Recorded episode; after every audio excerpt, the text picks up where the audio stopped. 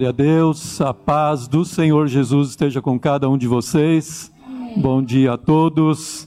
Que o Senhor seja conosco neste dia, nos conduzindo em tudo. E glória a Deus por mais um domingo, por podermos estar reunidos aqui para louvar e engrandecer ao Senhor. E para nós iniciarmos este culto, eu quero ler um texto que está em Romanos 13, Romanos capítulo 13. Vamos ler a partir do verso de número 8. Romanos 13.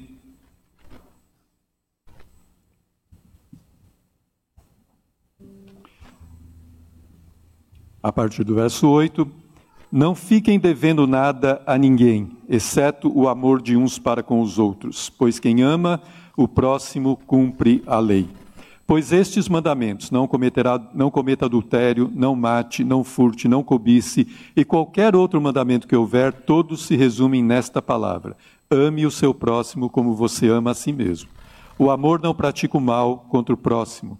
Portanto, o cumprimento da lei é o amor. E digo isto a vocês que conhecem o tempo: já é hora de despertarem do sono, porque a nossa salvação está agora mais perto do que quando no princípio cremos. Vai alta a noite e o dia vem chegando. Deixemos, pois, as obras das trevas e revistamo-nos das armas da luz. Vivamos dignamente, como em pleno dia, não em orgias e bebedeiras, não em imoralidades e libertinagem, não em discórdias e ciúmes, mas revistam-se do Senhor Jesus Cristo e não façam nada que venha a satisfazer os desejos da carne. Amém. Glória a Deus. Esses versos, especificamente 13 e 14, foram os versos que despertaram Agostinho né, para a salvação. Ele estava numa crise né, espiritual interior e quando ele leu esses versículos foi o start, né, aquilo que deu a luz a ele. Né, para que vivamos dignamente como em pleno dia, não em orgias e bebedeiras, nem em imoralidades, né? mas revestirmos-nos do Senhor Jesus Cristo.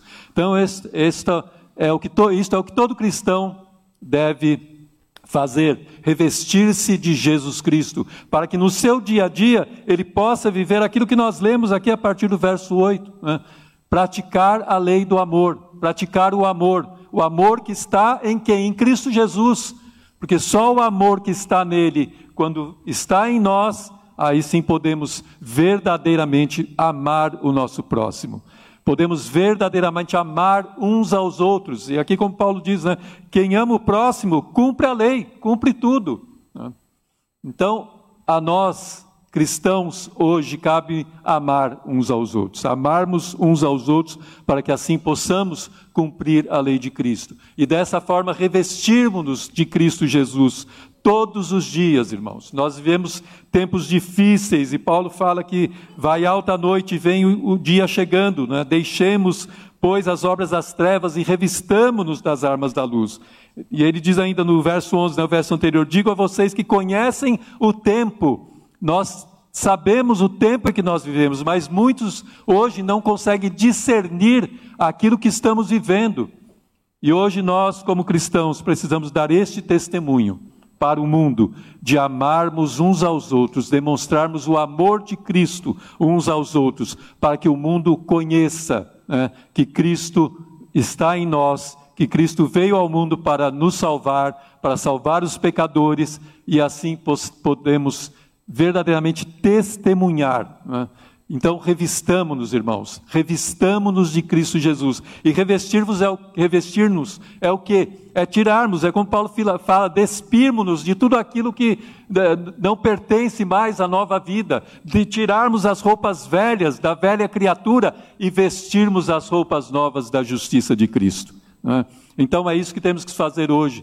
Hoje tem uma, uma discussão terrível por aí, né? eu vejo crentes brigando né? crentes discutindo um com o outro por causa de, de questões políticas, de diferenças. Não é isso que Paulo fala aqui para nós. Não é isso que Paulo nos aconselha. Amai-vos uns aos outros. Demonstrem o amor de Cristo uns pelos outros. Revistam-se de Cristo Jesus. Né? Desarmem-se.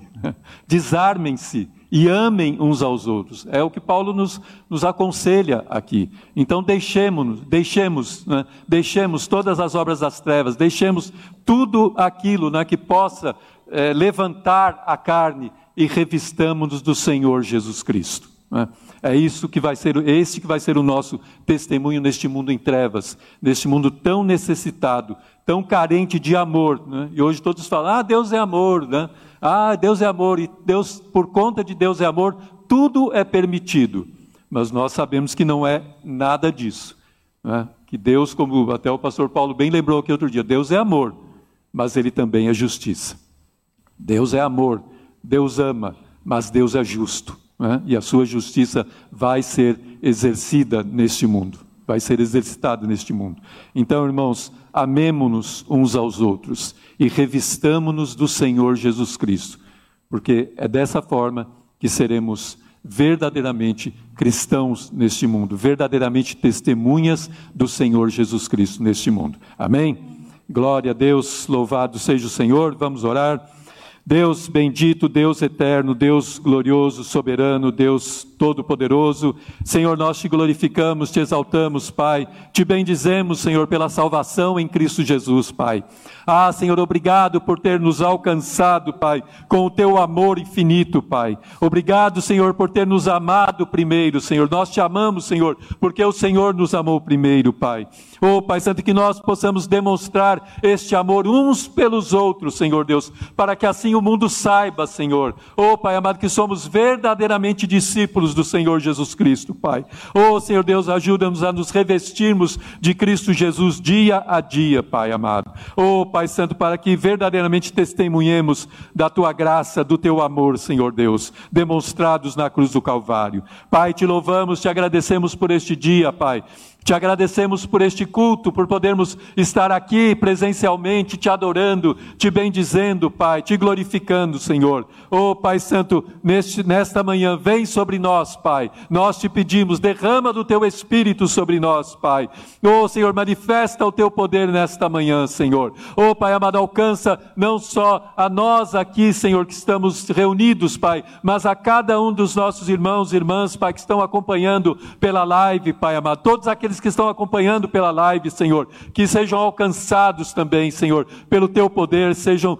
É, que o teu Espírito seja derramado sobre eles, Pai. Em nome do Senhor Jesus Cristo, Pai. Vem neste dia, Senhor, com cura, com libertação, com salvação, Senhor. Oh, Pai amado, nós Desejamos a Ti, desejamos a Tua presença, Pai. Por isso, vem sobre nós, nós te pedimos, Senhor. Oh, Pai Santo, que Teu Espírito Santo nos conduza, nos direcione em todas as coisas, Pai. Recebe a nossa adoração, o nosso louvor, Pai. Oh, Pai Santo, abre os nossos ouvidos para a Tua palavra, Senhor. Ah, Pai Santo, queremos sair daqui renovados e transformados, Pai. É o que nós te pedimos e te agradecemos em nome do Senhor Jesus Cristo. Amém. Glória a Deus. Aplauda ao Senhor. Vamos iniciar este culto com louvor ao Senhor com as nossas palmas.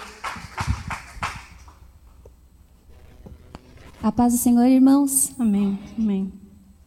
Jesus te entronizamos. Amém? Amém Declaramos Jesus. que és Amém, rei. Pai. Glória seja o Senhor.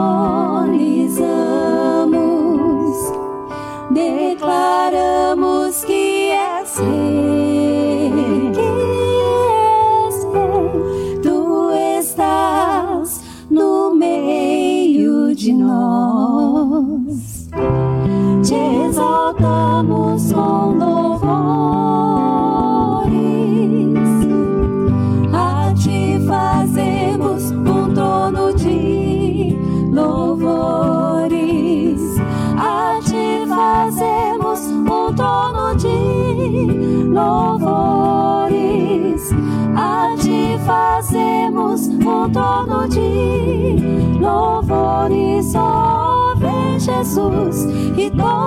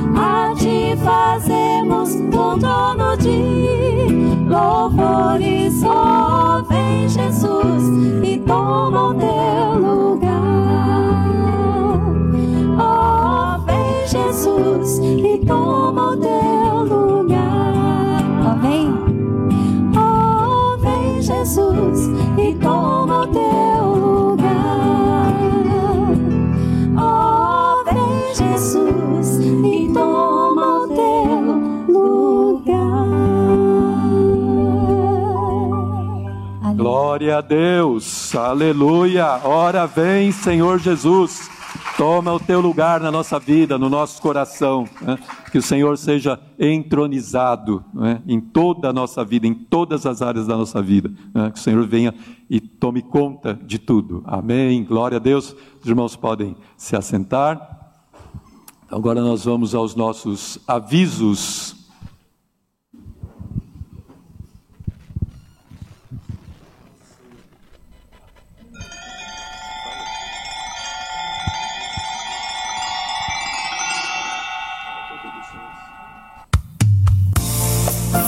Sua contribuição para o nosso celeiro doando alimentos não perecíveis e produtos de higiene pessoal e limpeza.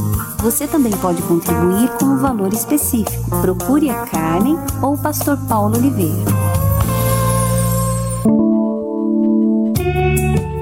Queremos convidar você, querida irmã, para participar do pré-congresso de mulheres que será no dia 26 de junho, às 17 horas. Estará conosco a preletora Marilene Souza, esposa do pastor Carlos Antônio, mulher de Deus, psicóloga, atuante há mais de 20 anos na Igreja Missionária Evangélica do Betel Brasileiro, coordenando a área de casais e educação cristã.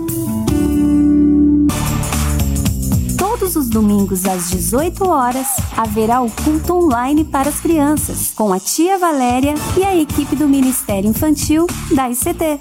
Acesse o Facebook da Igreja Cristã da Trindade e participe. Inscreva-se para o 17º Congresso de Mulheres da ICT. O congresso acontecerá de 10 a 12 de setembro no Resort Paradis, em Jarinu, São Paulo.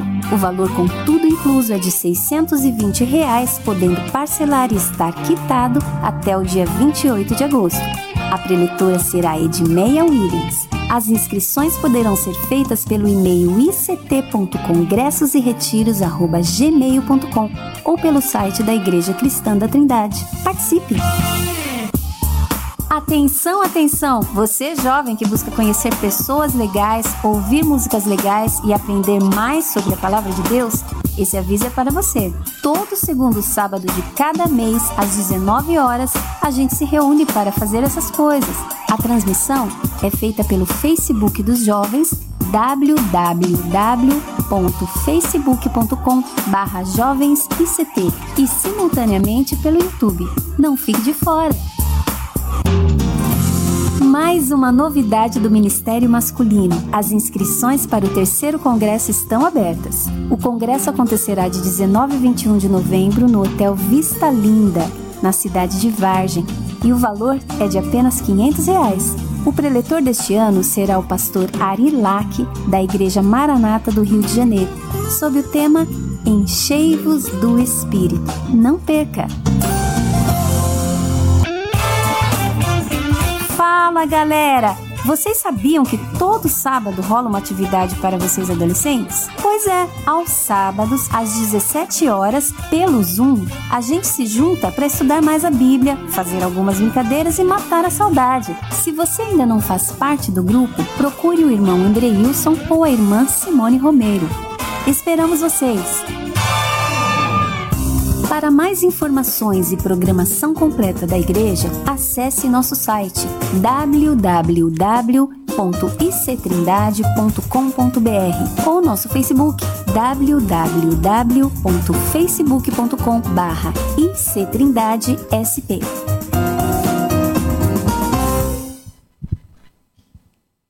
Glória a Deus. Glória a Deus. Irmãos, lembrando também da nossa EBD, Escola Bíblica Dominical, todos os domingos às 17 horas. Então, participem, tem sido uma grande bênção. E quero também fazer um agradecimento aqui a todos que têm contribuído com o celeiro. Irmãos, muito obrigado pela contribuição.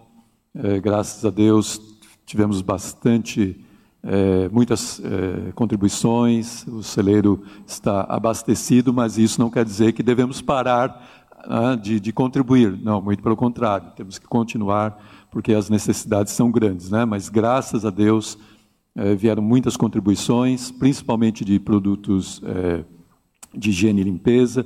Então, aqui eu quero fazer o meu agradecimento, em nome de toda a igreja ICT, e pedir a, a bênção do Senhor a cada um de vocês, que Ele multiplique, que Ele os recompense grandemente, né? que Ele prospere a cada um de vocês e que assim vocês possam continuar contribuindo. Né? Amém? Glória a Deus, louvado seja o nome do Senhor. E agora nós queremos conhecer se tem alguém nos visitando hoje pela primeira vez. Tem alguém aqui pela primeira vez hoje? Está visitando? Eu vejo uma mão levantada, só a irmã. Pedir um favor para você ficar em pé por um instante, por favor, para que a igreja possa conhecê-la e podermos dar as boas-vindas a você Seja muito bem-vinda aqui nesta manhã. O Senhor te abençoe, né, que você saia daqui renovada, né, tá? E nós temos sempre, aliás, sempre cumprimentamos uh, os nossos visitantes, abraçamos, mas nesses momentos que vivemos não estamos fazendo isso. Mas nós não deixamos de fazer algo que é muito importante também para receber os nossos visitantes. Como igreja, com uma salva de palmas. Amém. Muito obrigado pela sua visita. Mais uma vez, muito seja muito bem-vinda. Amém. Graças a Deus. Então agora também nós vamos continuar adorando o Senhor, louvando ao Senhor com os nossos dízimos e as nossas ofertas para a glória e a obra do Senhor. Amém.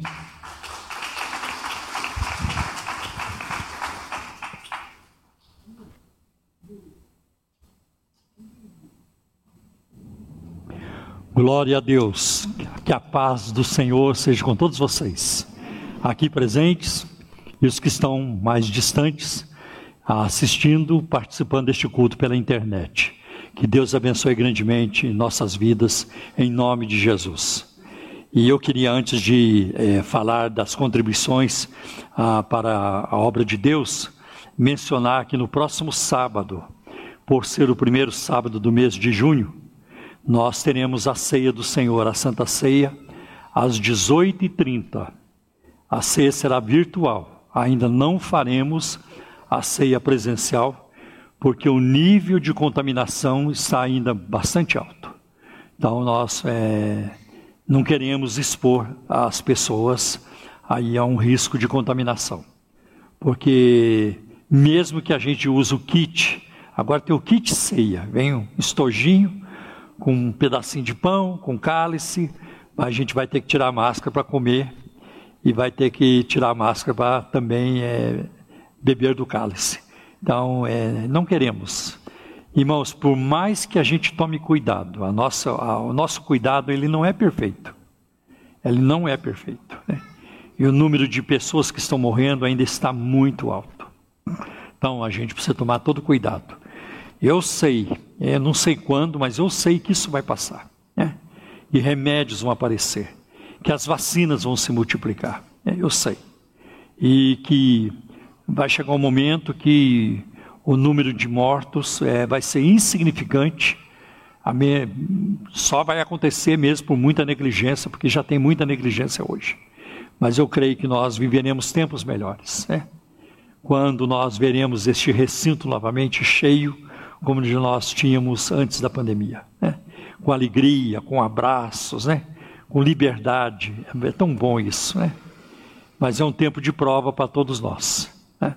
E o nosso papel é confiar. É confiar e esperar, né?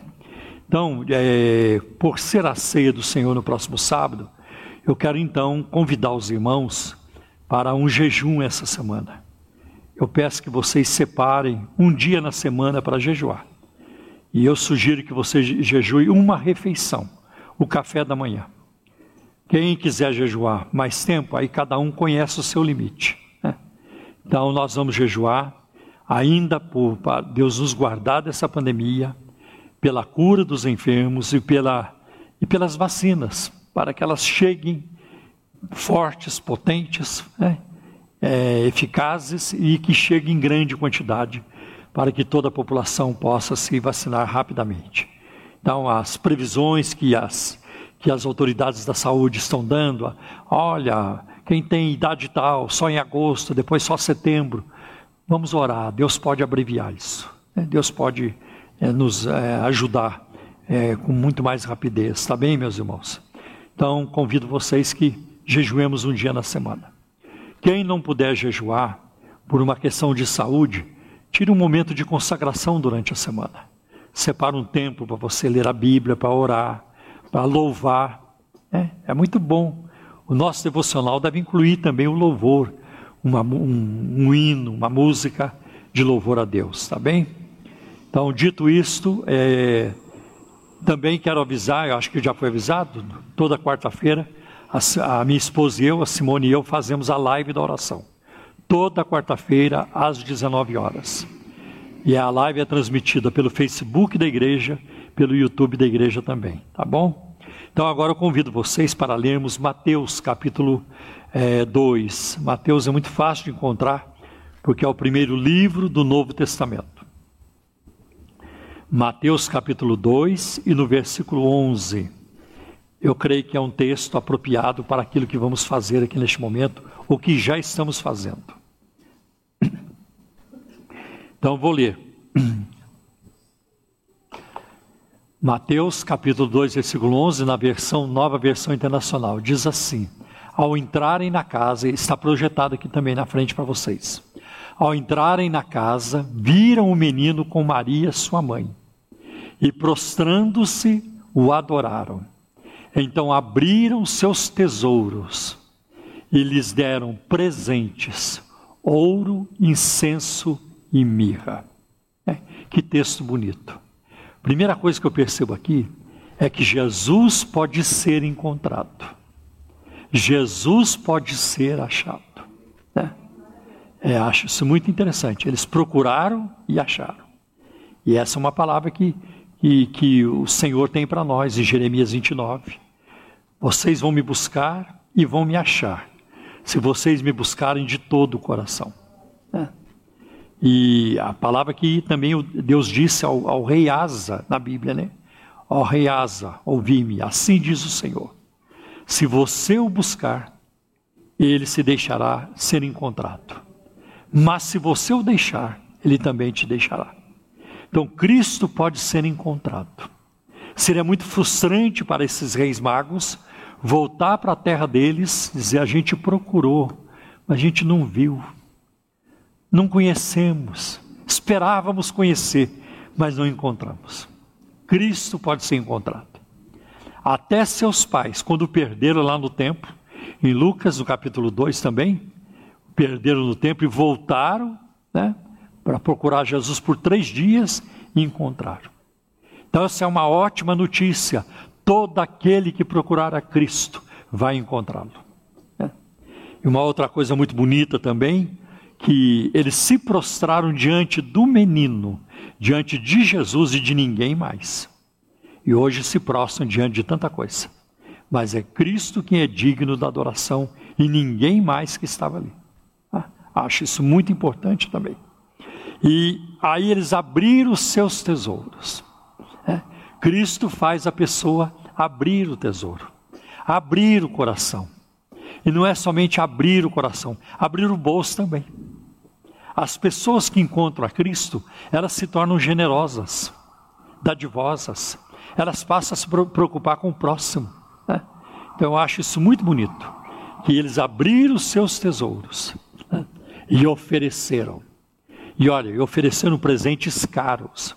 Ouro é uma coisa cara. Incenso, mirra era também um produto muito caro, né?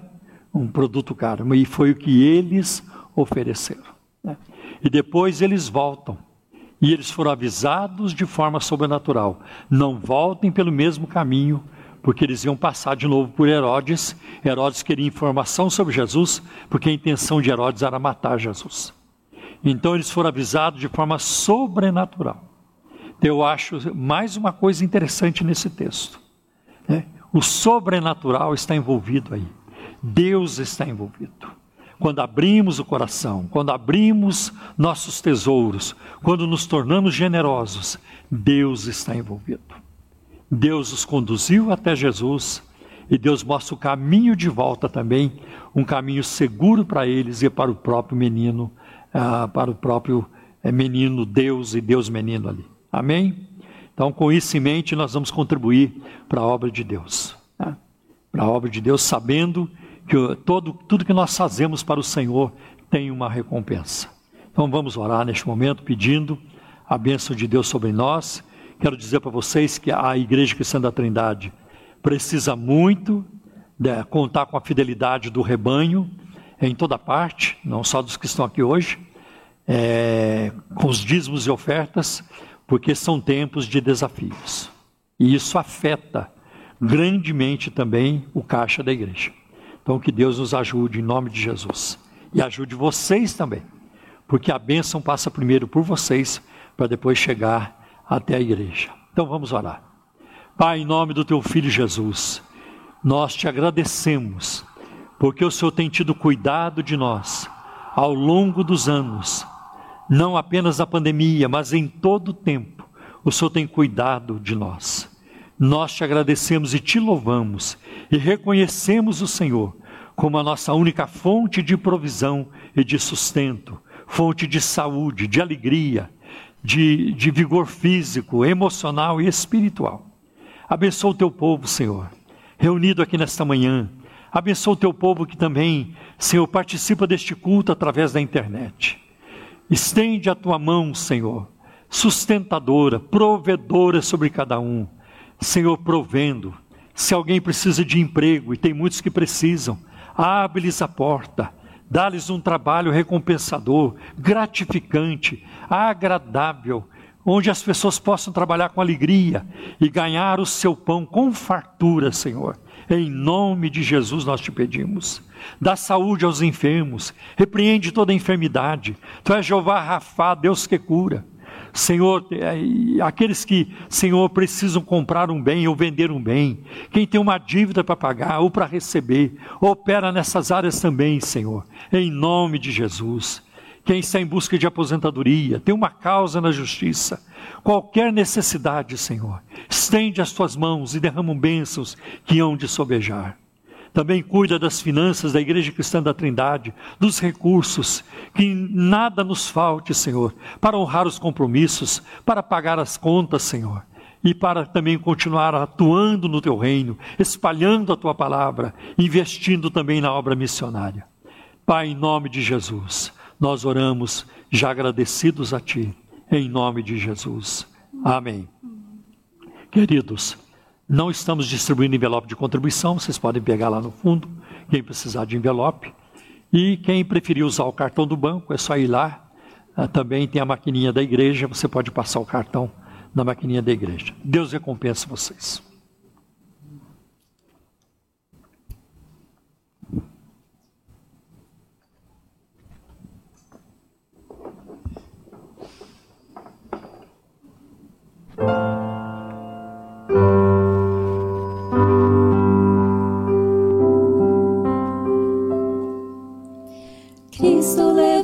Sobre si as nossas dores. Ele levou sobre si as nossas transgressões. O castigo que nos traz a paz estava sobre ele, e por suas chagas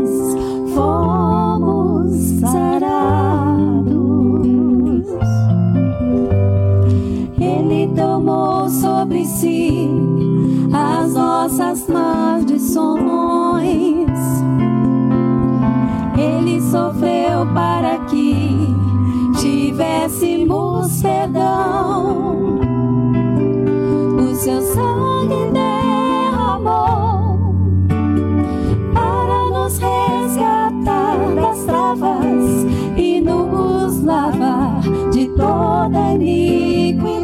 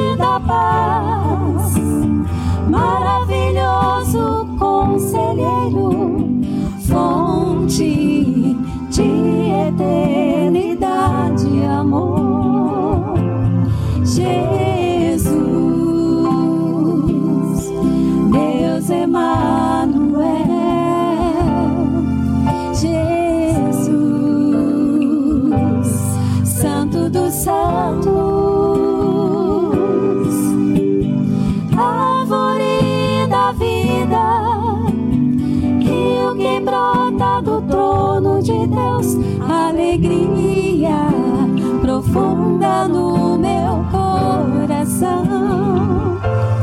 Recebe adoração, Jesus, és digno de louvor. Jesus, recebe adoração.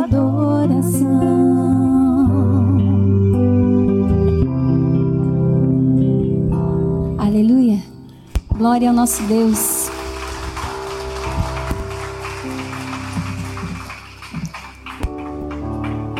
Irmão, vou convidar você a orar comigo. Quantas vezes nós nós temos feridas, nós temos angústias que o Senhor precisa consertar, que o Senhor precisa curar. Amém? E nesse louvor ele fala: cura o meu coração, Senhor, sara as minhas feridas, toca-me, Senhor, purifica-me, vivifica-me. Que durante esse culto, seu coração, meu coração, nosso coração esteja aberto para receber o melhor do Senhor. Amém? Para receber a cura, para receber a vida. Nós que estamos juntos aqui, os irmãos que estão em casa, que, os, que os, o nosso coração esteja aberto para ouvir o Senhor falar. Ele já está falando, amém? E Ele vai continuar falando ao nosso coração, mas que nós estejamos com esse coração aberto para receber isso que Ele tem a nos dizer, para fazermos transformações em nossas vidas e através de nós modificarmos tantas coisas. Amém? Ora comigo, irmão. Cura o meu coração, Senhor. Sara, Senhor, as minhas feridas. Sara as nossas feridas, Senhor. Te pedimos, Pai, que o Senhor venha com Teu Espírito Santo transformar o nosso coração, limpar a nossa vida. Nesse momento estamos com o nosso coração aberto para receber e para ouvir o que o Senhor tem a nos dizer. Fala conosco, Senhor. Fala com os irmãos que estão em casa, fala conosco que estamos aqui. Toca-nos, Deus. Purifica-nos, Senhor. Vivifica-nos, Pai. Os irmãos que estão muitas vezes angustiados em casa, ou os, os que nós que estamos aqui, o Senhor nos conhece, o Senhor sabe o que está no nosso coração. Por isso eu te peço, sonda-nos, Deus. Opera milagres em nossas vidas. Em nome do Senhor Jesus. Glórias a ti, Senhor. Toda a glória seja dada ao Senhor Jesus, amém? Esse louvor diz assim, irmão. Cura o meu coração, Senhor, sara todas as feridas, toca-me com Sua mão, Senhor, fala-me com Sua voz de amor.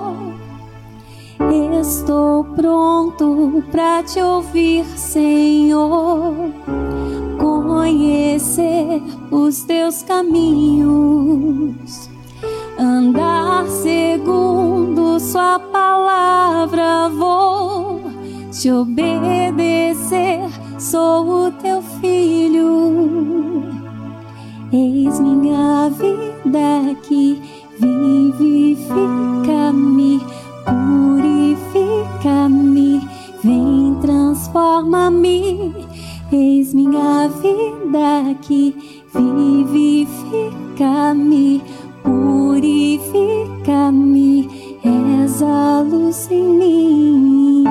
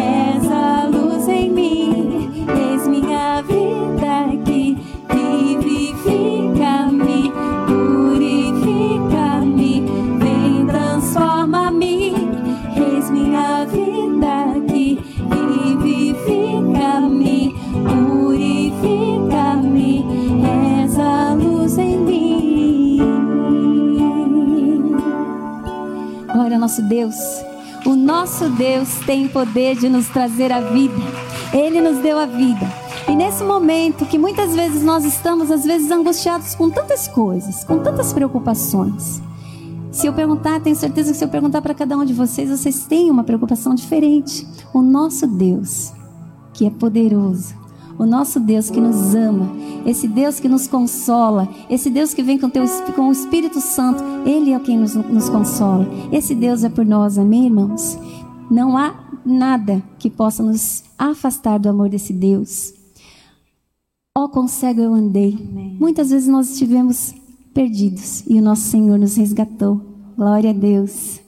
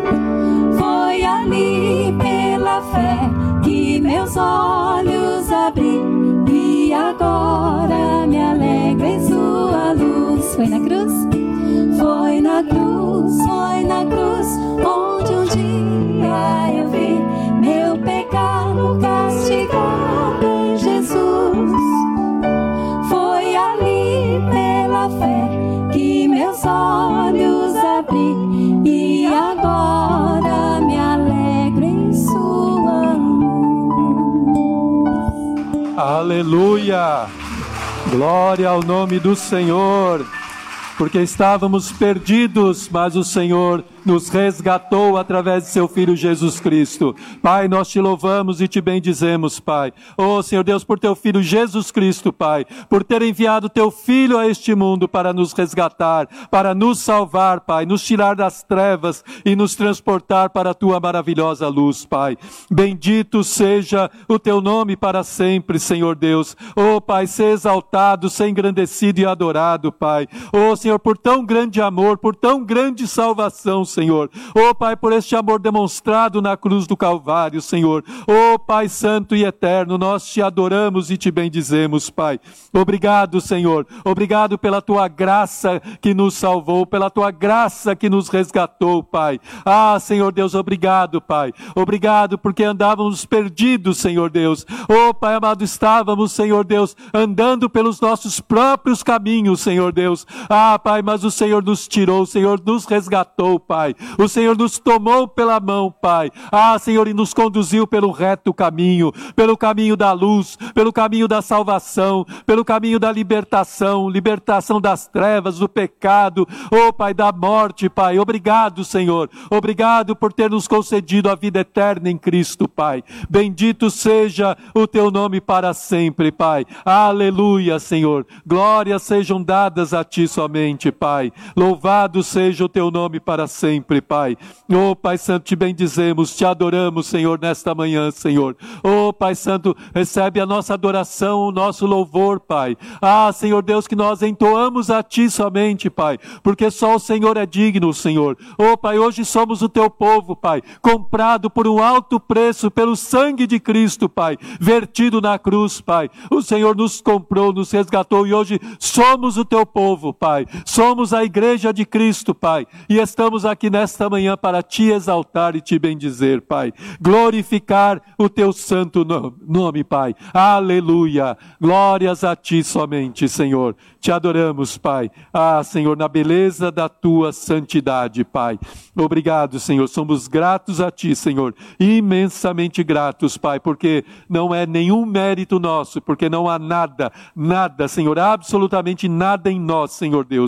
Oh, Pai, mas tu fizeste tudo, Senhor.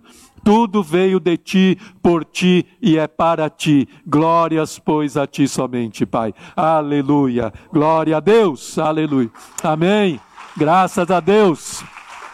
Louvado seja o Senhor. Amém. Glória a ti, Senhor. Os irmãos podem se assentar. Aleluia. Então agora vamos ouvir a maravilhosa palavra do Senhor para nos edificar, nos exortar, nos confrontar então, esteja atento, preste atenção agora. Chama o pastor Paulo Romeiro, que vai ministrar a palavra do Senhor para nós hoje. Então, estenda suas mãos para cá, vamos orar pelo pastor Paulo. Santo e amado Deus, Pai, mais uma vez diante de Ti, Senhor, nós queremos agora orar, interceder pelo pastor Paulo, que vai ministrar a Tua palavra. Pai, sê com ele, toma-o nas Tuas mãos e opera e faça a Tua vontade, Senhor. Usa-o para a Tua glória, Senhor. Usa-o para falar conosco, Pai. Senhor, que o Teu Espírito Santo esteja falando através da vida dele, Pai. Ah, Senhor Deus, Toma o Senhor Deus, toma e dirija o Senhor em tudo, Pai amado.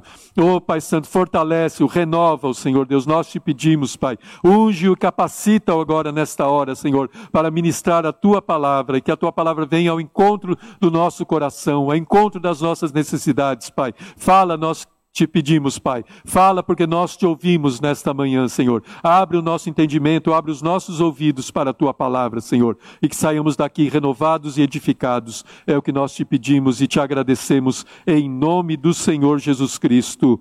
Amém. Amém. Amém. Muito obrigado, pastor Paulo de Oliveira. Eu convido a todos vocês, por gentileza, quem está em casa também, é mais fácil ainda talvez, abrimos a palavra de Deus na primeira carta do apóstolo João. Primeira João. Está lá no fim da Bíblia. Primeira João, segunda João, terceiro João, Judas e Apocalipse. Então, está lá no fim. 1 João são cinco capítulos. E as outras duas são um capítulo só. Então é fácil de achar. Ah, um momentinho.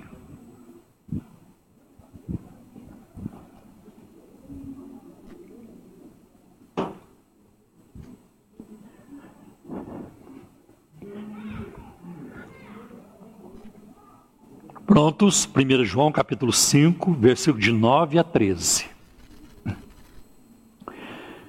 Palavra de Deus diz assim: Nós aceitamos o testemunho dos homens mas o testemunho de Deus tem maior valor, pois é o testemunho de Deus que ele dá acerca de seu filho. Quem, quem crê no Filho de Deus tem em si mesmo este testemunho. Quem não crê em Deus o faz mentiroso, porque não crê no testemunho que Deus dá acerca de seu Filho. Este é o testemunho. Deus nos deu a vida eterna, e essa vida está em seu Filho. Quem tem o Filho tem a vida. Quem não tem o Filho de Deus não tem a vida. Escrevi-lhes essas coisas a vocês que creem no nome do Filho de Deus, para que vocês saibam que têm a vida eterna. Ah, hoje eu quero falar sobre o que é uma conversão genuína, uma conversão verdadeira. Eu sou de uma época, quando é, conheci a Cristo, recebi como Salvador, na década de 70, a conversão era muito mais enfatizada. Eu me lembro quando fui morar nos Estados Unidos, ainda em 1979, passei lá sete anos estudando, e eu, os americanos têm uma, têm uma, usam muito essa expressão, né? É, do you know the Lord? Você conhece o Senhor? Ah, aquela pessoa conhece o Senhor. Ah, eu não acho que ela conhece o Senhor. Então, a questão da conversão ela é muito importante, porque sem conversão não há vida espiritual, não há esperança, não há salvação. E nós vivemos hoje na, na, na era do fake, né? fake news, notícia falsa, fake history, é, história falsa, e também conversões falsas, tem muitas, tem muitas. Quando nós olhamos hoje, como já foi mencionado aqui, para a internet, para o Facebook, para outras mídias sociais, e como os crentes estão se comportando, é muito difícil acreditar que essas pessoas são convertidas. Porque a palavra de Deus espera que nós venhamos a produzir frutos da conversão. É o que João Batista pregou. Produzir, pois, frutos dignos de arrependimento. Como é que você vai acreditar que uma pessoa tem vida com Deus se o vocabulário dela é imundo? se o que ela faz é imundo, ela não sai dos barzinhos, está toda hora é, bebericando, né? e um punhado de outras coisas que eu, é, eu vou poupar vocês né? é, dessas informações. Então, conversão é muito importante, a conversão genuína é muito importante. Quando é, nós vemos, por exemplo, aqui que neste texto que João escreveu, tem ah, algumas ideias básicas. Por exemplo, no Antigo Testamento, uma só testemunha não é, não era suficiente para condenar alguém de algum crime. A acusação tinha que ser confirmada pelo depoimento de duas ou três testemunhas. Isso está em Deuteronômio, capítulo 17, versículo 6, como também no capítulo 19, versículo 15. Eu estou citando versículos bíblicos, não é para você correr lá na Bíblia e abrir. É porque, como essa mensagem ela vai ficar lá é disponível na internet, depois você pode voltar lá né, o vídeo e anotar, porque agora é importante é, que, que ouvir, né? Quanto mais convincente é, se duas ou três, é, duas testemunhas já valia para condenar alguém, quanto mais convincente é o testemunho de três, né? como nós vemos nos versículos aí anteriores que eu não li, 1 João capítulo 5, versículos 7 e 8. Três são os que testificam: né? o, a, o Espírito, a água e o sangue. A água, uma referência à palavra de Deus. O Espírito Santo, porque ele age na conversão. E o sangue é o sangue de Cristo. E é muito interessante que em Hebreus capítulo 12, versículo 24, está escrito que o sangue de Cristo, ele fala melhor do que o sangue de Abel. Então, eis aí numa linguagem simbólica, porém numa verdade espiritual, o sangue de Cristo fala. É. Se a gente não tem o sangue de Jesus na pregação do Evangelho, não há purificação de pecados, não há limpeza, não tem outro jeito. O sangue é um agente né, de purificação. Eu sei que é, de vez em quando surge, principalmente lá na América do Norte, eu, eu, de vez em quando surge, eu já vi muitas vezes surgir isso, Teólogos que opinam: olha, vamos fazer uma, uma revisão nos nossos hinos, vamos tirar a palavra sangue dos hinos. É muito, é muito ruim a pessoa tá cantando, falando em sangue. Sangue, nem todo mundo se sente confortável com isso. Eu, por exemplo, não sinto. Eu não me sinto confortável com sangue. Eu jamais poderia ser médico. jamais. Né? Uma vez a minha filha cortou o dedo em casa, só estava, estava ela e eu. É, ela cortou, foi um corte considerável, não tão grande que pudesse matá-la, mas ela desmaiou. E eu? E eu? Né? É uma coisa, eu uma vez fui tirar sangue para fazer doação, né? Doar, doar, sangue. Eu desmaiei lá no, e eu estava novo, eu tinha o quê? Uns 20 anos, 21 anos, uma coisa assim. Mas a minha filha caiu, ela desmaiou. E eu fui pegar band-aid e, e, e eu colocando o band-aid no dedo da outra mão. Papai, não é aí. Ela acordou, papai, não é aí, é aqui. Eu não poderia ser médico, eu não gosto. Né? Mas como tirar o sangue de Jesus dos versículos da Bíblia e dos hinos que cantamos, se o sangue de Cristo é a garantia da nossa purificação? Né? É o sangue de Jesus Cristo quem nos purifica de todo o pecado. Então é muito importante isso. O testemunho é uma parte importante nos escritos de João. Por exemplo, no Evangelho de João, capítulo 1, versículo 15, é, João Batista dá testemunho de Jesus: Eis o Cordeiro de Deus que tira o pecado do mundo, né? As obras de Jesus dão testemunho dele, está em João 5,36. Creiam por causa das minhas obras. As Escrituras dão testemunho de Jesus. João 5,39. Examinai as Escrituras, porque elas falam de mim, elas testemunham de mim. É. Então, acho isso muito importante. O Pai que o enviou dá testemunho dele. Jesus fala isso. O Pai testifica de mim. O Pai dá testemunho de mim. Gente, se o testemunho do Pai sobre Jesus foi dado, eu não tenho que questionar. Eu não tenho que questionar. A palavra mais importante, mais elevada, mais confiável, a palavra perfeita, a informação perfeita sobre Jesus foi dada pelo Pai. Então eu não tenho que, eu não tenho que questionar isso. Né? Acho isso muito importante. Vamos encontrar isso em João capítulo 5, versículos 30, versículo 32, 37, versículo 8, desculpa, capítulo 8, versículo 18. O Espírito é uma testemunha também de Cristo. O próprio Jesus falou isso em João 15, 26. O Consolador, quando ele vier, o Espírito de verdade, ele dará testemunho de mim. Você já, você já imaginou? Você já percebeu que os céus têm interesse em Jesus? Todo o céu tem interesse em Jesus. Os profetas têm interesse nele. A igreja, ela é o corpo de Cristo, ela olha para ele e ela tem que promovê-lo o tempo todo. Essa é a tarefa da igreja, anunciar a Cristo. Crer em Jesus Cristo não é só aceitar, né? Como verdadeiro o que ele diz. Né?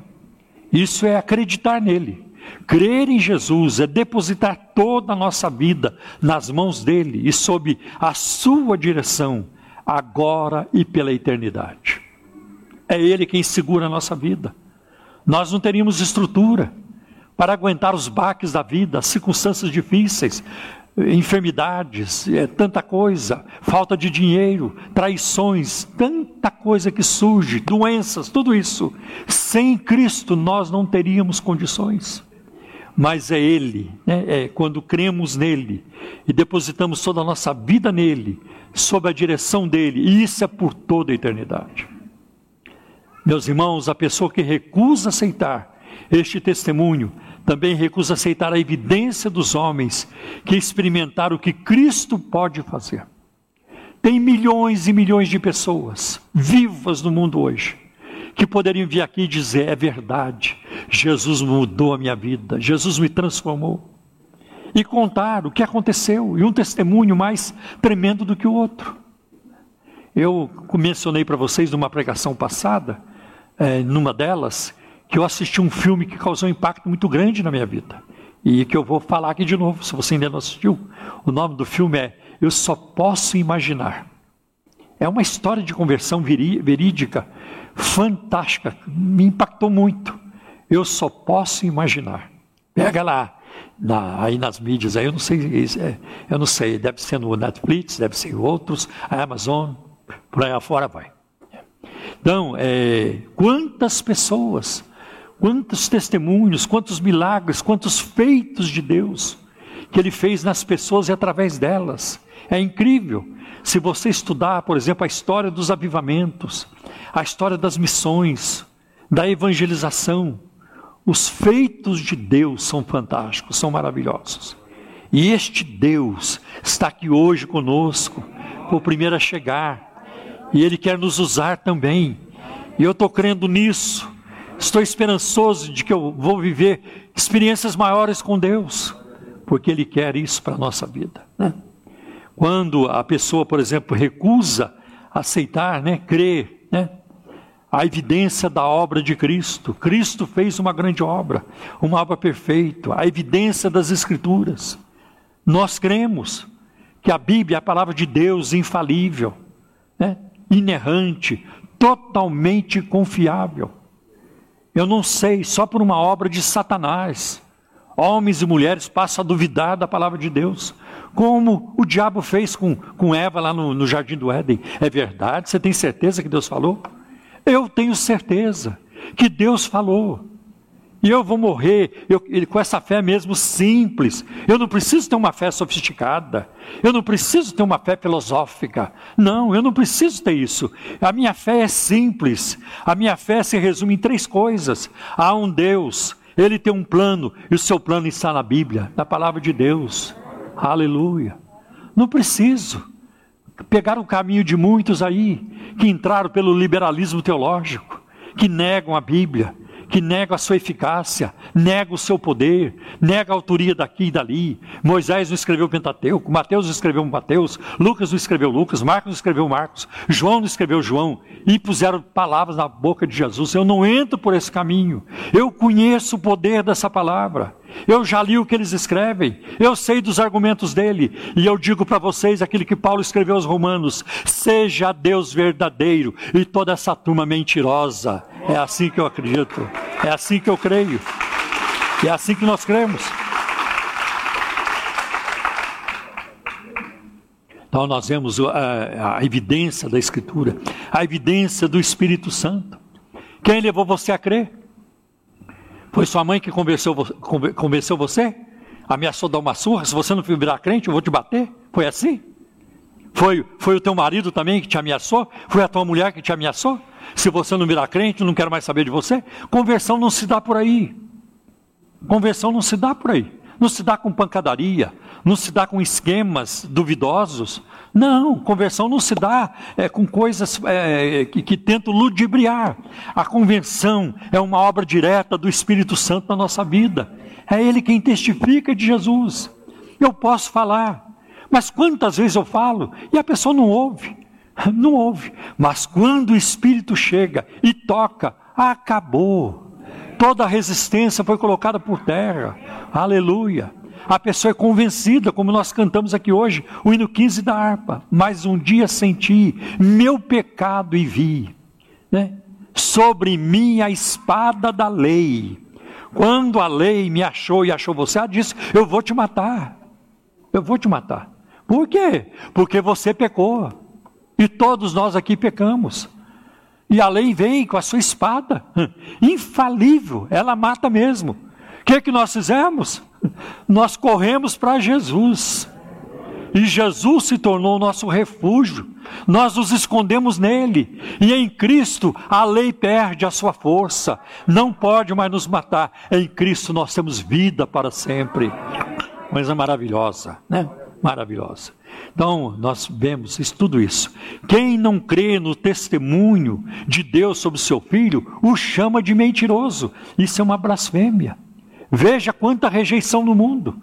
Quanta rejeição. Veja como a mídia, a maior parte dela, detesta o Evangelho, detesta a palavra de Deus. A mídia não favorece a pregação do Evangelho. As novelas de televisão, elas não favorecem a pregação do Evangelho. Tem muita coisa. Ah, ideologias hoje que são difundidas, são espalhadas por aí, não favorecem a pregação do Evangelho. O Evangelho sempre foi pregado com luta, o Evangelho sempre foi pregado com resistência. Foi sempre assim, com dificuldade, com perseguições. E até hoje o Evangelho é perseguido, tremendamente perseguido. Né? Então, é, a mídia não vai ajudar. Então, Deus é tido como mentiroso por essa gente. João diz que o homem que rejeita as evidências com que a vida e Deus o confrontam está chamando a Deus de mentiroso, o que é blasfêmia. Tá? E, e, uma das razões por que 1 João foi escrita foi para ajudar as pessoas a saberem, a terem certeza de que elas estavam salvas. João usa o verbo saber 39 vezes. Eu quero que vocês saibam, saibam disso, saibam daquilo. Tem que saber. Ah, não sei, não tem certeza. Não, não é por aí. Olha o que nós encontramos no livro de Jó, capítulo 19, versículo de 25 a 27. É possível uma pessoa ter certeza? Jó diz que sim. Eu vou ler. Eu sei que o meu redentor vive. Eu sei. Jó está dizendo, eu sei. Tá? Eu já, já sei disso. Não estou esperando alguém me informar. Eu sei que o meu redentor vive e que no fim se levantará sobre a terra. E depois que o meu corpo estiver destruído e sem carne, depois da morte, depois de apodrecer, virar pó, eu verei a Deus. Ó, Jó diz, eu verei a Deus.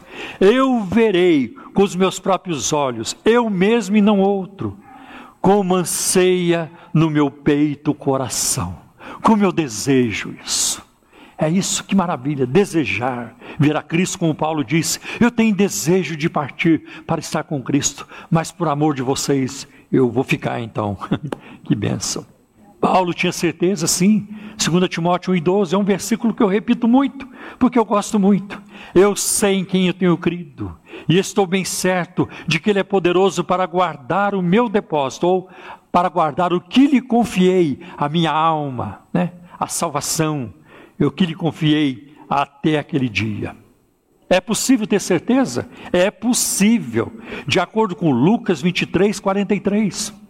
Quando Jesus estava lá na, no alto da cruz, pendurado, e um dos criminosos é, rogou a ele, da direita: Senhor, lembra-te de mim quando entrares no teu reino. E Jesus respondeu: Hoje mesmo estarás comigo no paraíso. Nunca uma pessoa recebeu tanta certeza de salvação como este criminoso. Hoje mesmo você estará comigo no paraíso. Quem mudaria essa palavra de Cristo? Ninguém. Como é que a gente sabe que uma conversão é genuína? Como é que a gente sabe? Como é que a gente sabe que um crente é verdadeiro, é um crente de verdade, genuíno? Primeiro vem conversão. Versi, é, nos versi, no, no versículo 5, é, eu creio que é no capítulo 5, é, desculpe, capítulo 5, versículo 1. Este versículo diz que o verdadeiro crente, aliás, no primeiro versículo do, do capítulo 5, este versículo diz que o verdadeiro crente é todo aquele que crê que Jesus é o Cristo.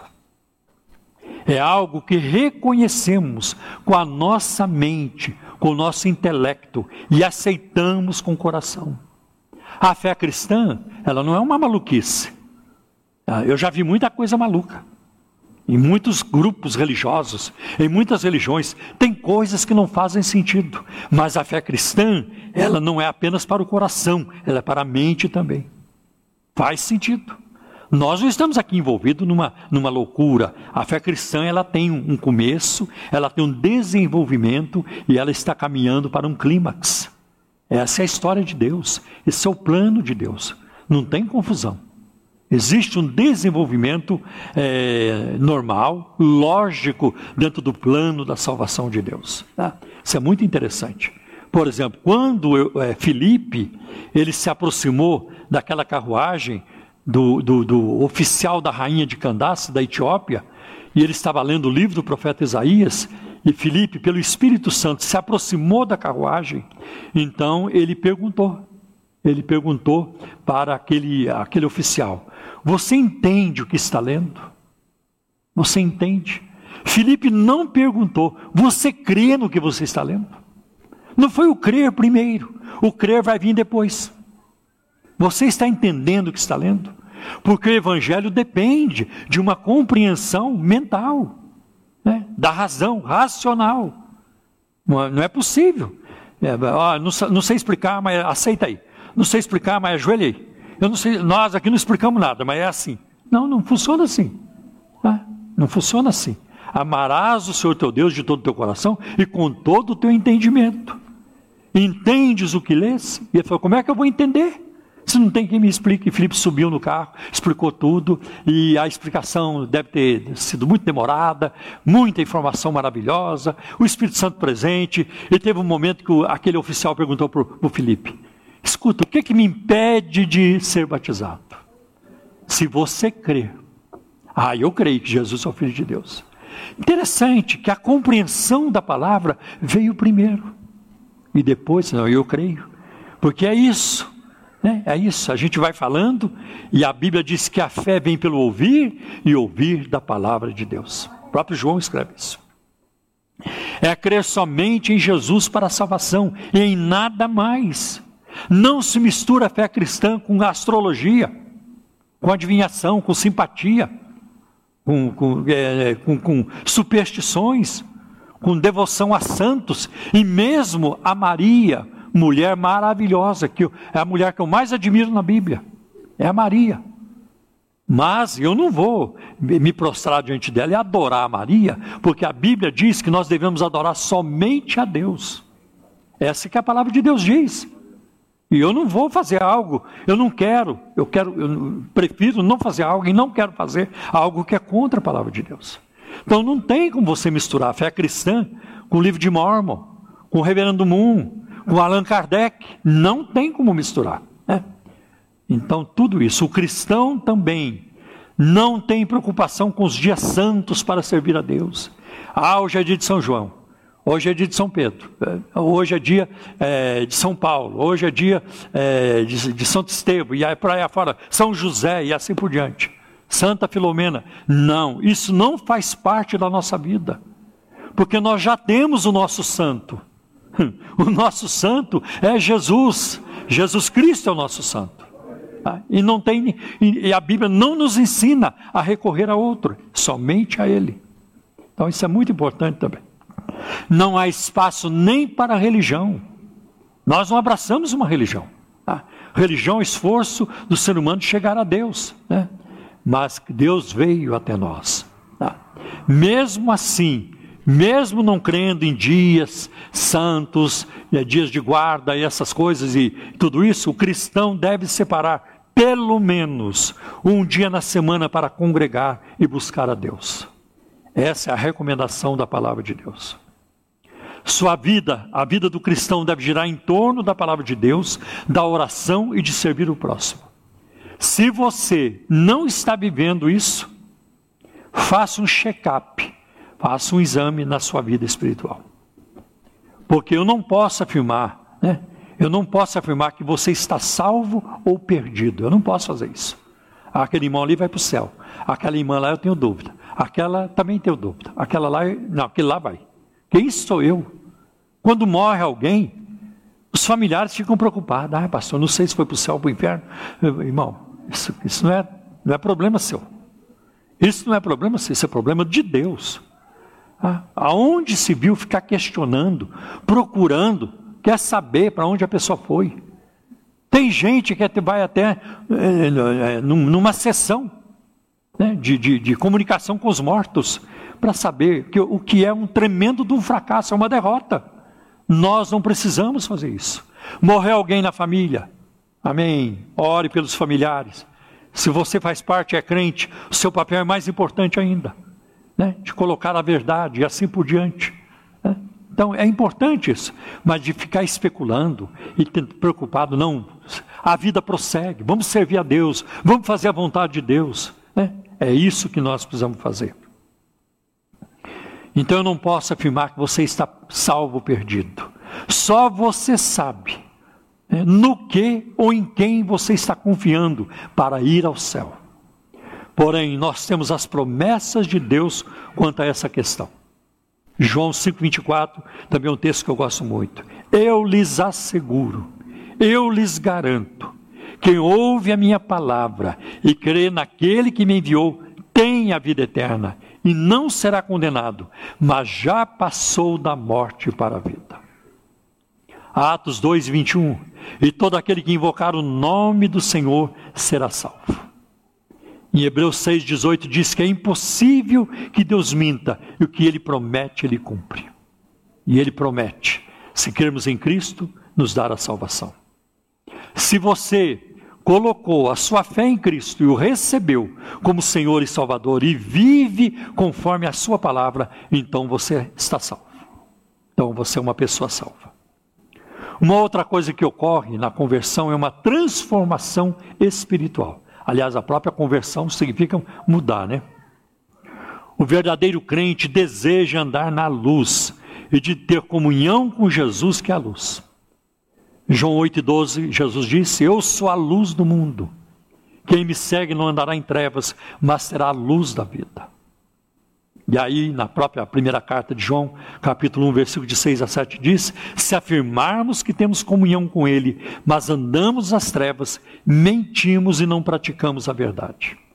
Se, porém, andamos na luz como Ele está na luz, temos comunhão uns com os outros, e o sangue de Jesus, seu Filho, nos purifica de todo pecado. O verdadeiro crente, meus irmãos, tem desejo e disposição para fazer a vontade de Deus. Ah, para fazer. O prazer dele é fazer a vontade de Deus. Quando nós somos felizes? Na obediência. Qualquer situação na sua vida, você pode estar endinheirado, pode ter começado o namoro dos seus sonhos. A garota que você tanto queria disse sim, mas se você estiver em desobediência a Deus, você não será feliz. Você pode receber a maior herança do mundo que quiser, mas fora da obediência a Deus, ninguém será feliz. Então a verdadeira conversão é marcada por isso, né? Por obedecer a Deus. É o que nós encontramos em 1 João, capítulo 2, versículo de 3 a 6.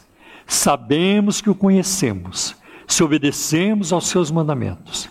Aquele que diz, eu o conheço, mas não obedece aos seus mandamentos, é mentiroso e a verdade não está nele.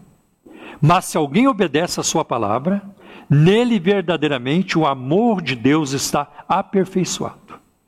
Desta forma, sabemos que estamos nele. Aquele que afirma que permanece nele deve andar como ele andou. Olha para a vida de Cristo. Uma vida de obediência, de amor, uma vida entregue, de dedicação? Uma vida é, uma vida de, de, amor, de paz, né? de alegria. Cristo foi uma pessoa alegre. Então, tudo que está em Cristo é modelo para nós. O cristão, meus irmãos, não vive na prática do pecado. Ah, e eu vou mostrar isso daqui a pouco. O crente peca, peca sim, mas ele não, não vive na prática do pecado. Tem gente que planeja. Não, eu vou fazer, vou pecar, a polícia prende, a, a, Polícia Federal descobre, o Ministério Público vai lá para os programas de televisão, aparece lá o cara fazendo, aprontando, desviando dinheiro público, passa os tempos ele faz de novo. Ele vive daquilo. Tem pessoas que vivem disso. Né? Aliás, tem até criminosos, tem marginais que falam isso. Ah, eu saindo daqui já vou voltar de novo. Essa é a minha vida, essa é a minha profissão. É roubar mesmo. e assim por diante. Né? Tem uns assim. Então o cristão não vive na prática do pecado. Encontramos isso em 1 João 3, versículo de 8 a 10.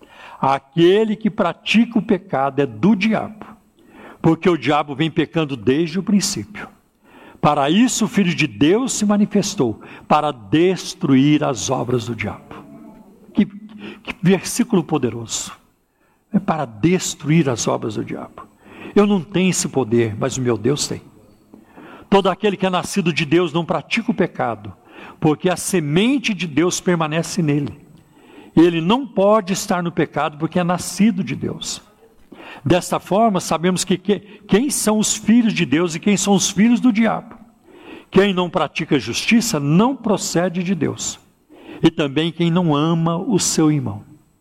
Quem não ama o seu irmão não procede de Deus. Eu acho muito interessante também o que está em 1 João 5,18. Todo aquele que é nascido de Deus não vive na prática do pecado. Né? Aquele que foi, de Deus foi gerado, né? o maligno não lhe toca. Então, o diabo não tem poder de tocar em nós. Meus irmãos, João não está falando de perfeição cristã, pois os crentes pecam. Isso está, por exemplo, no capítulo 1, versículo de 8 a 10, que diz assim: é, é, que diz que nós pecamos. Então, se você consegue pecar e isso não incomoda, provavelmente você não é salvo. Se você peca e continua numa boa, então você precisa rever se você realmente é salvo ou não. Meus irmãos, eu participo de um grupo de pastores pentecostais no WhatsApp. Nós temos um grupo, é um grupo pequeno de pastores. Mas uns dias atrás, algumas semanas atrás, um, um, alguém lá postou, eu não sei se é um vídeo, uma declaração de um pastor famoso aqui é, no Brasil, mas que eu tenho sérios problemas com esse pastor porque ele é, ele é terrível. Ele vai falando coisas contra a Bíblia e tudo. Ele é terrível esse homem. Né? E, infelizmente não tem só um, mas eles falaram daquilo lá. Quando eu vi aquele homem sendo mencionado ali no nosso grupo, acho que era um vídeo dele ou uma palavra dele, eu fiquei indignado. E hoje, já na hora, chega do fulano de tal, já, já digitei e já postei, chega do fulano de tal. Irmãos, quando eu terminei de escrever e mandar a mensagem para o grupo, o Espírito Santo me repreendeu. Eu perdi a paz. Não é por aí. Aí imediatamente eu já mandei outra mensagem do grupo. Meus irmãos, me perdoem pela expressão infeliz e nada bíblica que eu usei para o fulano de tal. Eu discordo dele em muitas coisas, como muitos do grupo também, eu todos no grupo. Mas a gente tem que discordar dentro do espírito de Cristo a gente tem que discordar não, não né, nessa explosão, nessa ira que não é santa. E aí eu voltei atrás e, e o grupo me perdoou imediatamente. E eu fiquei em paz também. Né? Eu fiquei em paz também. Então, é, se você vive no pecado e, e não sente falta e, e, não se sente não sente falta de comunhão com Deus, eu firmemente sugiro que você venha a Cristo hoje. É preciso isso. Pessoas salvas falham ou pecam, mas não sentem mais prazer no pecado como acontecia antes da conversão. E pessoas salvas, quando pecam, não escapam. Deus trata com elas em amor.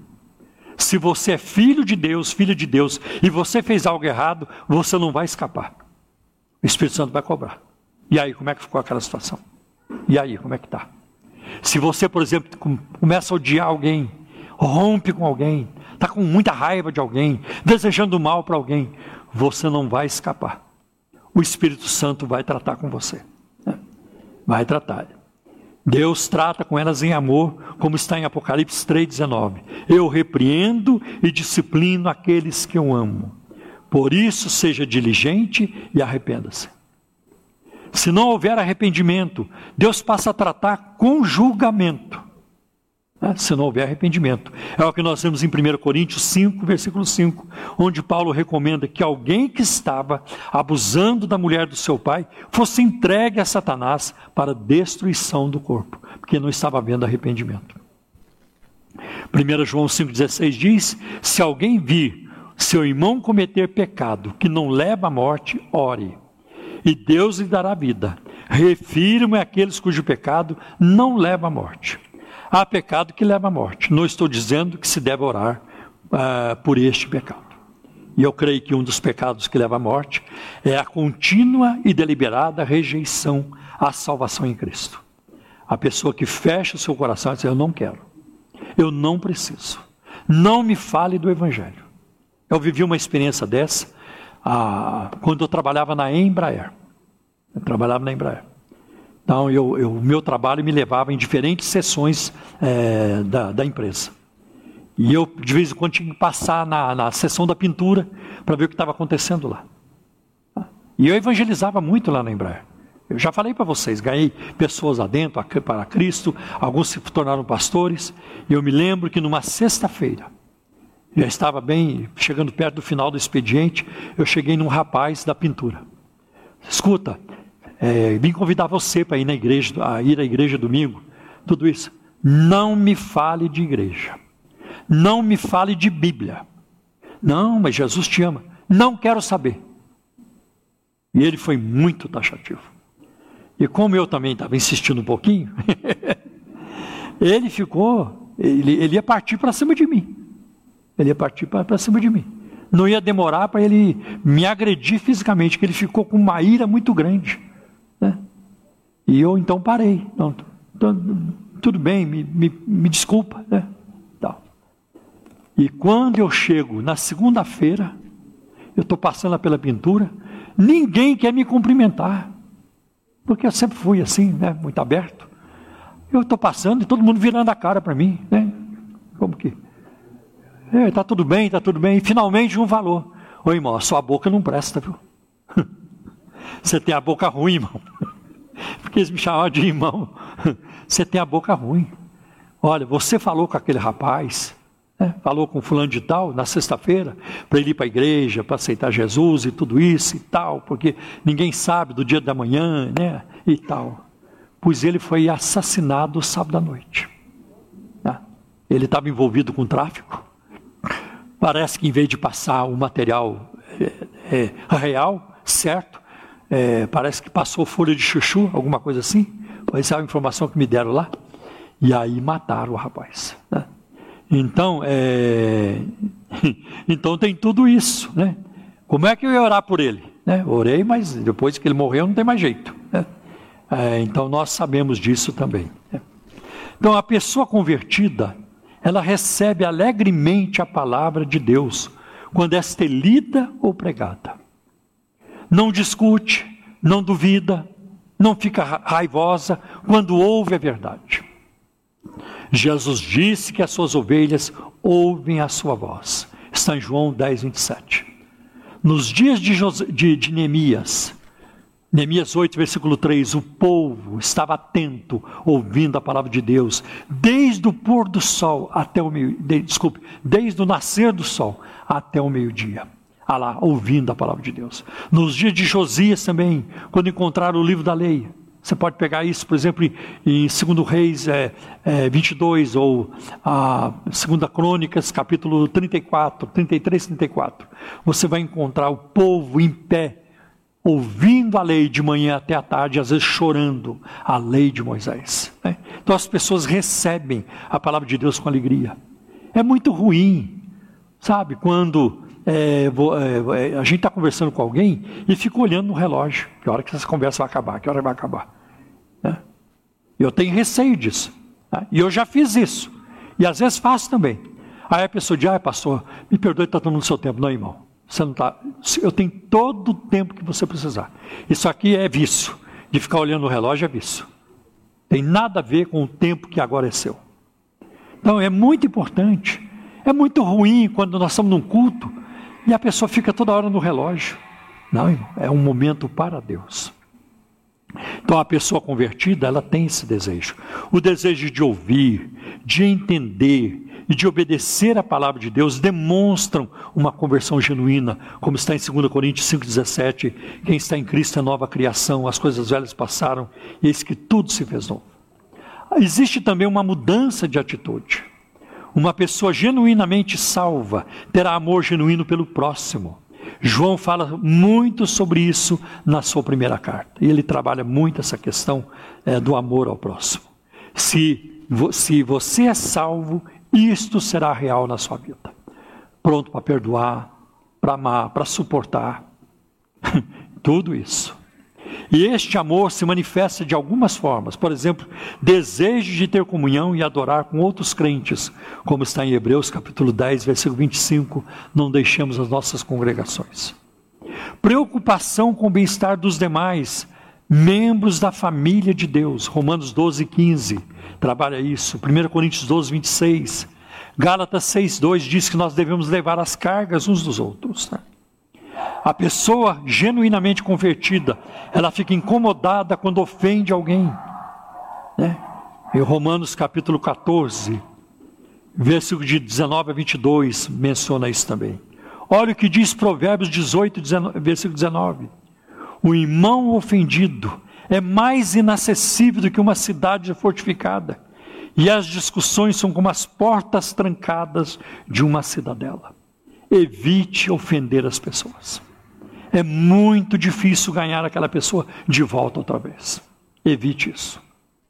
Ah, e eu tenho visto situações onde se reconciliam, pedem perdão para o outro, mas a relação nunca mais volta a ser como antes. Então, evite ofender. Eu tenho uma regra de quatro palavras que me ajuda muito. Tá? Não, def não, não defenda e não ataque. Não vou me defender. Não vou atacar também. E uma outra regra que me ajuda muito: qualquer pessoa pode me ofender, mas eu não quero ofender ninguém. Eu não posso ofender qualquer pessoa. Prefiro levar o prejuízo do que dar prejuízo para alguém. Prefiro aguentar uma ofensa do que ofender alguém. Ah, eu prefiro isso. Prefira isso na sua vida. Então, a palavra dura, né? A palavra ríspida, rude, a ofensa, é, é como uma cidade intransponível, que você não consegue é, entrar nela. Uma pessoa salva buscará a reconciliação quando houver dificuldade no relacionamento com o próximo. Isso está em Mateus 5, versículo 23 e 24. O próprio Jesus falou sobre isso. Se você vai trazer a sua oferta e lembra, e se lembre de que alguém tem alguma coisa contra você, vai reconcilia-te primeiro com teu irmão, depois traz a sua oferta. É uma tremenda forma de hipocrisia.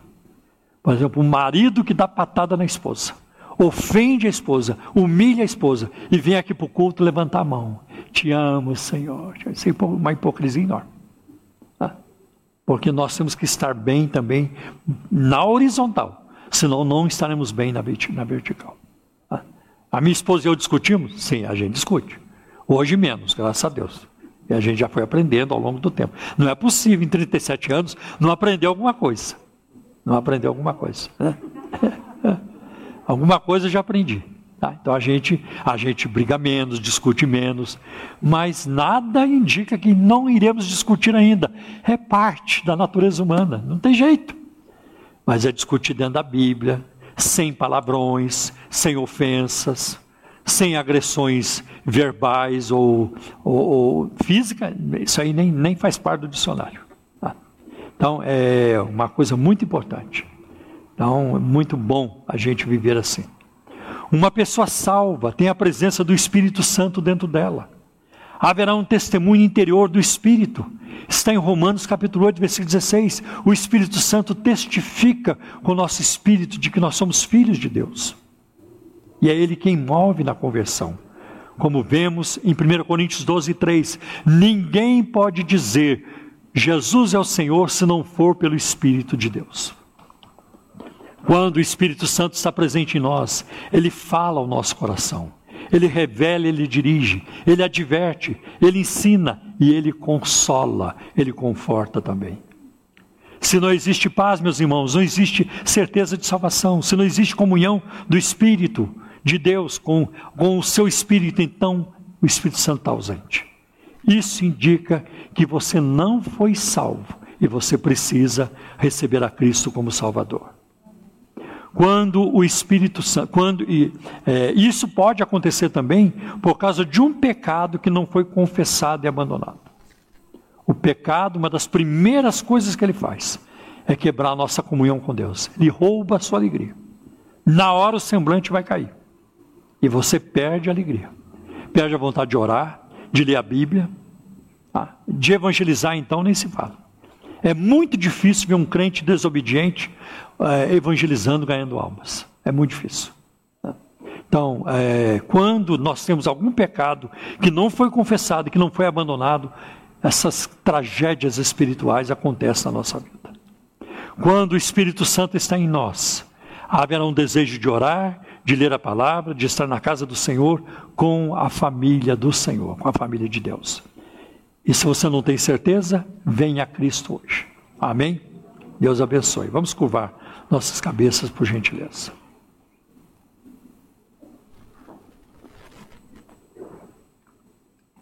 Quero perguntar se tem alguém no nosso meio que ainda não recebeu a Jesus Cristo como seu único Senhor e Salvador. Eu gostaria de hoje dar esse passo, tomar essa decisão de receber a Cristo como Senhor e Salvador para que você possa ter paz, perdão, vida eterna, salvação, né? para que você vá para o céu quando morrer. Tem alguém? Dê um sinal com a sua mão. Nós vamos orar por você. Se tiver alguém que quer receber a Cristo hoje, que ainda não tenha feito. Convido então a congregação para ficarmos em pé e nós vamos louvar o Senhor com uma música que tem a ver com conversão como também o hino 15, tem muito a ver com conversão.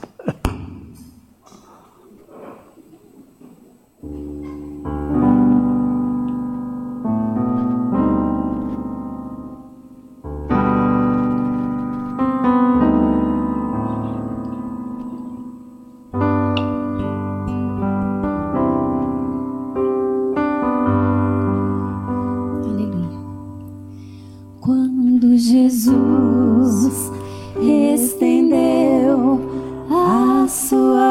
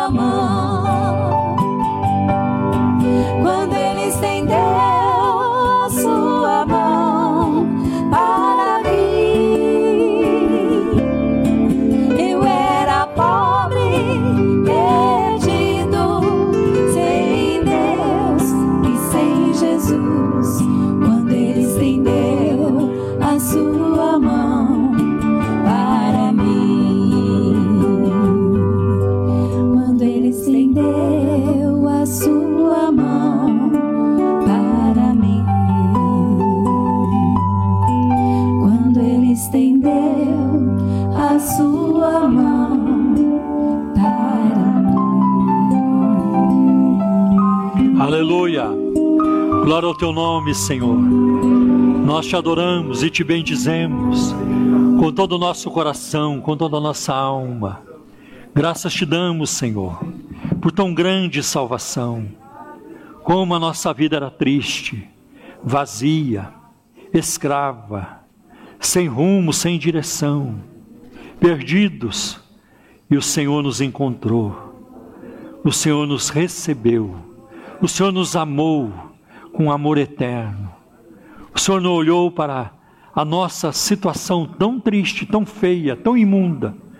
E o Senhor nos lavou no sangue do teu filho Jesus. E nos deu um novo coração, um novo espírito, uma, um cântico novo na nossa boca. Graças te damos, Senhor, pela revelação do teu filho em nós. Graças te damos, Senhor. Ajuda-nos, dá-nos poder espiritual multiplica a unção do teu espírito na nossa vida. Nós queremos ser usados por ti, Senhor. Usa-nos, Senhor, nos dons espirituais. Usa-nos, Senhor, para ganhar almas. Usa-nos para a cura dos enfermos. Usa-nos, Senhor, para sinais, prodígios e maravilhas. Eu creio, a tua palavra não mudou, o Senhor não mudou, o Senhor é o mesmo. E eu sei que o Senhor nos ama. E eu sei que não tem ninguém aqui que não possa ser usado por ti. O Senhor tem todo o poder. Toma nossas vidas em tuas mãos. O Senhor, é, o Senhor é o oleiro, nós somos o barro. Molda-nos, Senhor, enche-nos e usa-nos para a tua glória. Coloca na nossa boca palavras de salvação, de cura, de libertação.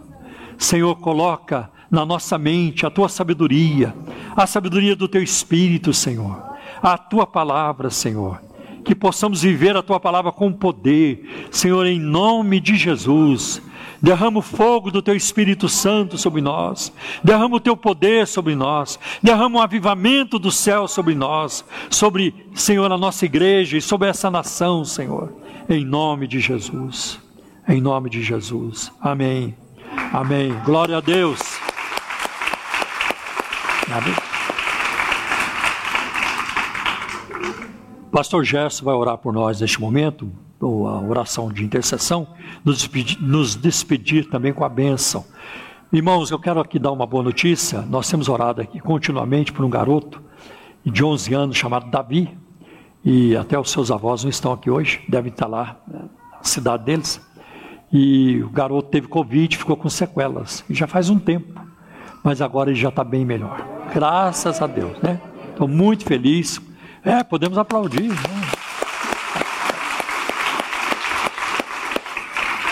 E eu quero pedir oração pela nossa irmã Rosana. É, Rosana, não precisa falar mais nada, mas pela saúde da Rosana. Até pedir quem for jejuar, incluir a Rosana e a, a Sara Nemer e todos os enfermos, irmãos, porque uma vida não é mais importante com a, com a outra. O que existe é mais afinidade. Gente tem mais afinidade aqui, tem mais afinidade ali, mas uma vida não é mais importante que a outra. Mas são afinidades diferentes. Então vamos orar. Eu também recebi um pedido de oração de uma irmã chamada Rô, só tem Rô, R-O. Pedindo oração pela filha dela, Amanda. Ainda bem que o nome da filha não veio. Eu peço oração pela A. o nome da filha pelo menos veio completo. Então, é, vamos orar pela Amanda, a filha da Rô. E o pastor Paulo deve ter alguma coisa a dizer. Ah, não, não, ainda não. Sim, culto de terça e de quinta ainda não temos, porque o governo estendeu aí as restrições até o dia 14. Né? Mas a gente vai avisando. Terça e quinta não tem, mas as lives estão todas funcionando, né? Estão todas funcionando. Pastor Gerson, finalmente o senhor pode chegar. Bom dia, paz do Senhor, queridos. Bom estarmos na casa do Senhor, né? Vamos interceder então pelos nossos irmãos.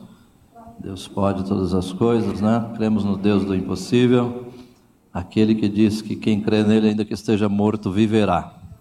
Então não servimos a uma religião, a uma ideia, a uma filosofia, a um hábito, mas servimos ao soberano Deus, que é o Deus da vida, aquele que pode nos dar vida e vida em abundância. Amém? Pai, em nome de Jesus, louvamos o Senhor por essa manhã abençoada, pelos louvores aqui entoados, Pai amado, por cada vida aqui presente, por aqueles que nos assistem também na live. Toma em tuas mãos teus filhos, Pai, nossa gratidão, Senhor. Que esta palavra, Pai, que é viva e eficaz, possa surtir efeito, possa produzir fé, possa renovar nossa força, nosso ânimo, nosso compromisso com Deus. Que possamos andar na luz como Ele na luz está. Que possamos ser fiéis até a morte, Pai amado para que naquele grande dia estejamos de pé diante do Filho do Homem. Pai, em nome do Senhor Jesus, também intercedemos em favor do, do doente, do enfermo, daquele que está internado, a irmã Rosana. O Senhor visita, Pai amado, repreendendo todo e qualquer tipo de enfermidade. Para o Senhor não é impossível. Nós cremos no Deus Todo-Poderoso, que pode libertar, que pode dar esperança, que pode dar paz. Também apresentamos a nossa nação, nosso país, Pai. Venha salvar essa geração corrompida. Venha libertar, meu Deus. Venha trazer salvação e transformação, meu Deus, a essa geração. Nós cremos, ó Pai amado, no poder da tua palavra, Pai, que é viva e eficaz. Em nome de Jesus também abençoe teus filhos, estarão saindo agora aos seus lares.